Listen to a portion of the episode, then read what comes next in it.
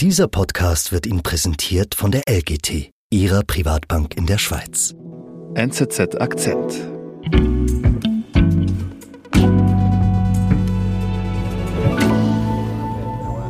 I've been living in this area, like I say, since 1968. David, äh, wo bist du denn da unterwegs? 70s, I started a street gang. Ich sitze hier im Auto und fahre durch Chicago, durch ein Quartier namens South Austin, genau gesagt. Neben mir sitzt Booney. Booney ist ein Afroamerikaner, graue Dreadlocks, 63 Jahre alt, total netter Typ eigentlich. Aber er ist ein Ex-Gang-Mitglied, er war lange in einer Gang und er zeigt mir hier nun sein Viertel. That's the school I went to. I graduated out of eighth grade from. Und was zeigt er dir das oder was siehst du da so? Ja, das ist eigentlich ziemlich deprimierend. Also wenn man da tagsüber unterwegs ist, da trifft man kaum Leute auf den Straßen. Es geht nur raus, wer unbedingt muss. Wohnhäuser und Läden sind zum großen Teil mit Brettern verrammelt, heruntergekommen, oft leerstehend, Graffitis verschmiert. Die einzigen, die man so auf den Straßen sieht, sind Jugendliche. Die sitzen da auf Campingstühlen, verkaufen Gras oder auch härteres. Ja, das ist South Austin, eines der gefährlichsten Quartiere von Chicago und es sind die Gangs, die hier das Sagen haben. Und in diesem Quartier von Chicago will Ex-Gang-Mitglied Booney Jugendliche auf den richtigen Weg bringen. USA-Korrespondent David Siegner war mit ihm unterwegs. Ich bin Sebastian Panholzer.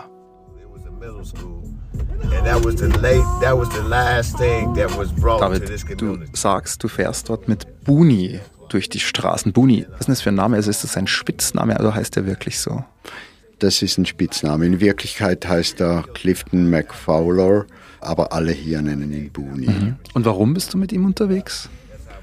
Ich wohne ja auch in Chicago, aber nicht in South Austin. Das ist Booneys Hut. Er ist hier aufgewachsen und kennt sich in dem Viertel aus. Ich habe jemanden gesucht, der genau das mit mir macht, ähm, der diese prekären Gegenden gut kennt und ähm, mir das zeigt, wie das läuft hier. Was zeigt er dir? Also South Austin liegt an der Westside von Chicago, gehört zum größeren Stadtteil Austin, der von etwa 100.000 Leuten bewohnt ist. Das Viertel ist vor allem afroamerikanisch und ähm, latino dominiert. Arm, ein Viertel sind offiziell arbeitslos, de facto wahrscheinlich mehr. Alle erzählen, wie das Quartier in den 70er Jahren noch wohlhabend war, durchmischt, aber dann ging es bergab. Die Drogen kamen, Crack, Prostitution, Kriminalität und eben die Gangs. Und Booney, was macht er dort? From where I come from. to Buni war selber lange in einer Gang one point, I was highly respected in this area as the und jetzt versucht er eigentlich wieder gut zu machen, was er damals angerichtet hat. Er versucht vor allem den Jungen zu helfen, damit sie nicht den gleichen Weg gehen wie er. Auf Englisch sagt er, er will die Hood wieder zu einer Neighborhood machen. Try to do it so it can be an example from where I come from to where I'm at now. Wie ist denn Booney in eine Gang gekommen? Wie ist das passiert? Also Boone ist in den 60er Jahren hier geboren worden. Er ist aufgewachsen, praktisch an derselben Straße, wo er heute noch wohnt. Er hatte eine schwierige Kindheit. Äh, Nach seiner eigenen Aussage war die Mutter schizophren, Alkoholikerin. Äh, Der Vater war die meiste Zeit im Gefängnis. Booney selber nahm mit 13 schon alle möglichen Drogen. Er sagt, schon damals ging er nie ohne Waffe und kugelsichere Weste aus dem Haus. Mit 13. Ja, er Ja. kümmerte sich im Prinzip um die Familie schon mit 13, weil ähm, die Eltern ausfielen. Er passte auf, dass sein kleinerer Bruder zur Schule ging und ja, er verdiente im Prinzip das Geld, um die Familie durchzubringen. Also es ist ganz schön heftig für einen Teenager, für einen Jugendlichen. Aber vor allem auch schwierig Geld zu verdienen mit dem Alter. Also wie macht er das denn damals? Ja, Geld verdienen, das äh, klingt so schön. Äh, in, in, also sein Job war, weiße Freier der Prostituierten aus dem Quartier auszurauben. Oh, okay. Er landete dann auch immer mal wieder im Jugendknast. Mhm. Und irgendwann gründete er mit Freunden zusammen eine eigene Gang. Mhm. Er war der sogenannte Prince, also die Nummer zwei äh, nach dem Boss. Und die Gang nannte sich Cicero Undertaker Wise Lords. Die war benannt nach einem Bestattungsunternehmen. Und so als Initiationsritual musste man da nachts eine Scheibe einschlagen und sich die Leichen äh, in dem Institut anschauen. Okay, sehr speziell. Also Booney nimmt als Teenager schon Drogen. Er raubt Leute aus, er gründet eine eigene Gang. Und dann? Was passiert dann? Wie geht es bei ihm weiter? Ja, und dann war er 22 und ähm, es passierte etwas, das sein Leben veränderte. Er beging nämlich einen Doppelmord. Oh, okay. Als ich ihn fragte, was da genau passiert war, äh, sagte er, es, es war eine Drogengeschichte und ich kannte die Männer nicht einmal, die ich erschoss. Auf jeden Fall, er wurde verurteilt mhm. und zwar heftig, 27 Jahre Gefängnis, davon fünf Jahre in Einzelhaft. Mhm. Und dann, wann kam er wieder raus auf freien Fuß? Ja, da war er dann schon fast 50, äh, das war 2009. Oh. Kurz darauf wurde er heroinsüchtig. Mhm. Ähm, er schaffte dann aber den Entzug relativ rasch und das war dann so der Scheideweg für ihn. Also mhm. da entschied er sich, nein, ich habe so viel Scheiß angerichtet in meinem Leben, ich muss das jetzt wieder gut machen. Wir sind gleich zurück. In einem turbulenten Marktumfeld brauchen Anleger einen verlässlichen und vertrauenswürdigen Partner. Die langfristige Ausrichtung von LGT Private Banking gibt Ihnen Stabilität und Sicherheit. Mehr erfahren Sie unter www.lgt.com.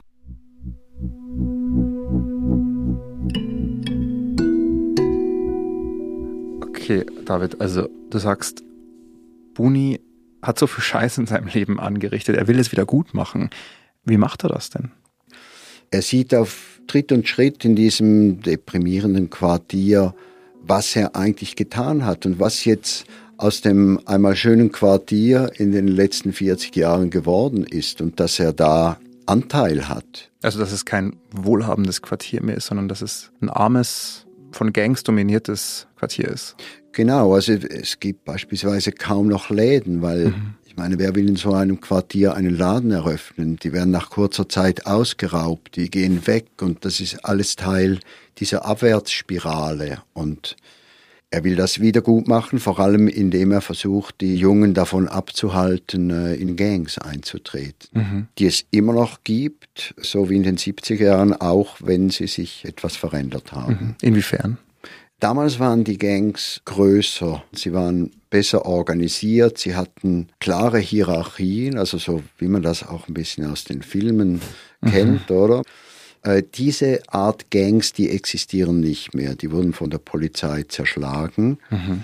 Das Resultat ist, dass es immer noch Gangs gibt, wahrscheinlich sogar mehr als früher, aber das sind mehr so Klicken, wie mhm. sie das nennen.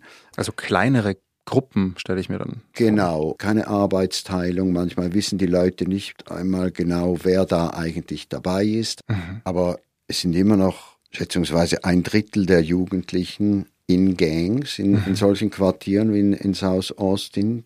Die Tendenz ist auch, dass die Leute immer früher in die Gangs eintreten, also schon so ab zehn Jahren. Okay. Und auch immer mehr Mädchen oder junge Frauen mhm. sind da dabei. Mhm. Und es gibt immer mehr Waffen. Das war früher offenbar auch nicht so. Also in so Quartieren wie Austin gibt es praktisch jeden Tag Schießereien. Tatsächlich kennen viele von den Jungen, die dort aufwachsen, kaum andere Jobs als Dealer und Polizisten. Die meinen, oh, okay. das ist die Welt. Mhm. Du hast eben vorhin gesagt, Buni versucht, dass Jugendliche erst gar nicht in solche Gangs kommen. Wie macht er das? Er arbeitet für eine Organisation, die BILD heißt. Die arbeiten einerseits so interventionistisch, also wenn es irgendwo Probleme gibt, die, die zu eskalieren drohen, dann gehen Sie da rein und reden mhm. mit den Leuten. Und das können Sie, weil Sie aus dem Quartier kommen, weil Sie die Szene kennen, die Sprache sprechen, die, die wissen sofort, worum es geht, mhm. anders als eben die Polizei. Und die Leute hören eben auch auf solche Leute wie Buni, weil die halt äh, Street Credibility mhm. haben. Die mhm. gehören zu ihnen, oder? Diese Organisationen, die machen auch ganz konkrete Sachen, also wie die bieten Sport an, die haben Sportplätze, Mannschaften, die helfen den Leuten bei Ausbildung, mhm. Freizeitaktivitäten. Also auch Basteln. Beschäftigung vor allem. Ja, ja, das mhm. ist sehr wichtig. Ähm, oder Beratung, wenn einer verhaftet wird, Anwälte organisieren, solche mhm. Sachen so hilft eben ja auch Buni, dann eben die Jugendlichen sozusagen auf den richtigen Weg zu bringen, dass sie eben nicht kriminell werden. Du bist ja mit ihm unterwegs noch in Chicago. Wo seid ihr denn da gerade? Ja, also das war eine lustige Szene. Jemand hat Buni angerufen und gesagt, hey, meine Wohnung ist abgebrannt. Ich brauche neue Möbel. Ich kann nicht mehr schlafen. Kannst du mir nicht helfen, Möbel abzutreiben? Okay.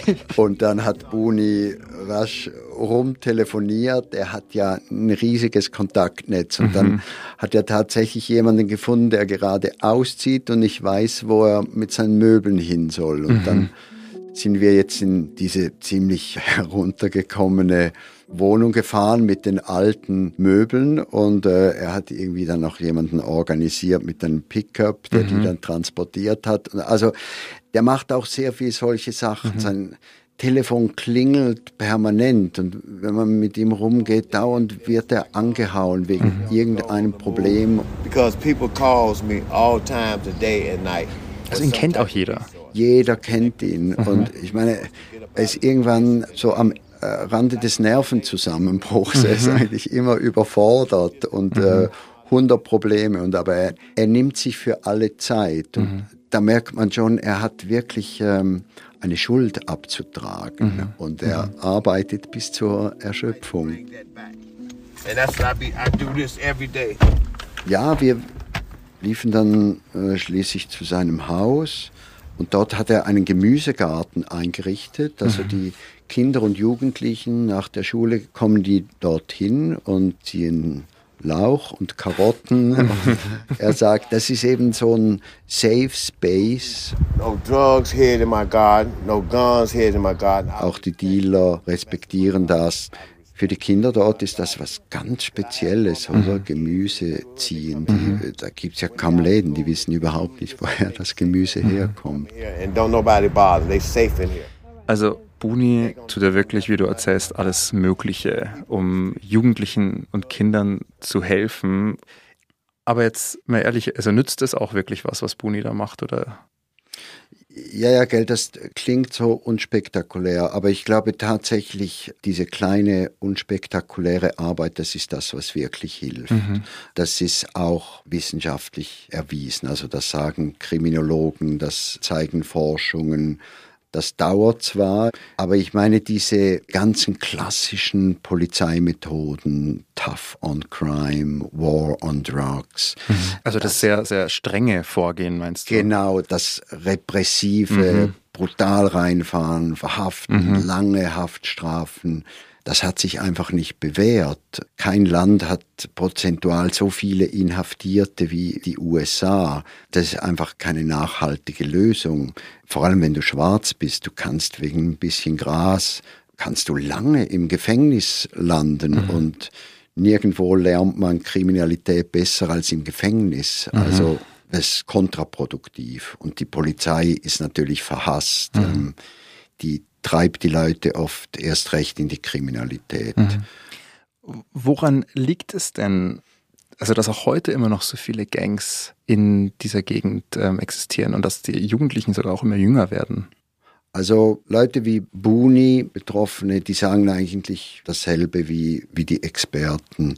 Es liegt natürlich am Elternhaus eben sehr oft waren da schon die Eltern kriminell in Gangs, mhm. drogensüchtig. Also das sind sicher auch Traumata, die über Generationen weitergegeben werden. Junge, die haben null Frustrationstoleranz. Die greifen wegen nichts zur Waffe. Die haben überhaupt nicht gelernt, mit Konflikten und Aggressionen umzugehen. Also spielt das Elternhaus sicher eine wichtige Rolle. Mhm. Aber dann auch das Quartier, ich meine, es gibt kaum Jobs, die Schulen sind schlecht, das Gesundheitswesen ist schlecht, äh, kein Geld, weil auch keine Steuerzahler da sind. Mhm.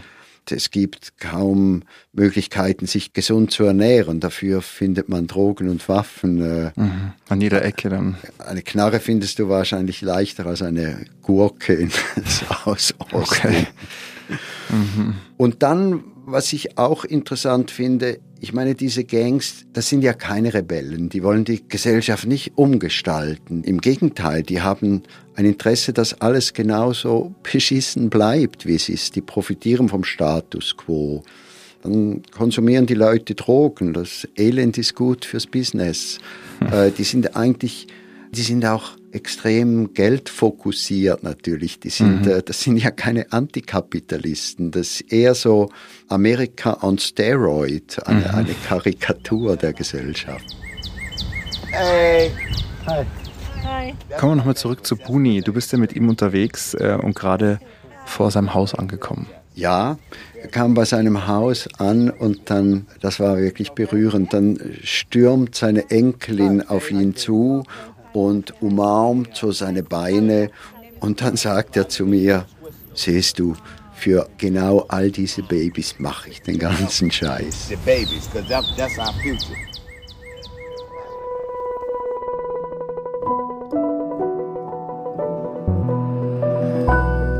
Lieber David, vielen lieben Dank für deine Geschichte aus Chicago und dass du dieses Mal sogar einmal bei uns live im Studio dabei warst. Danke dir.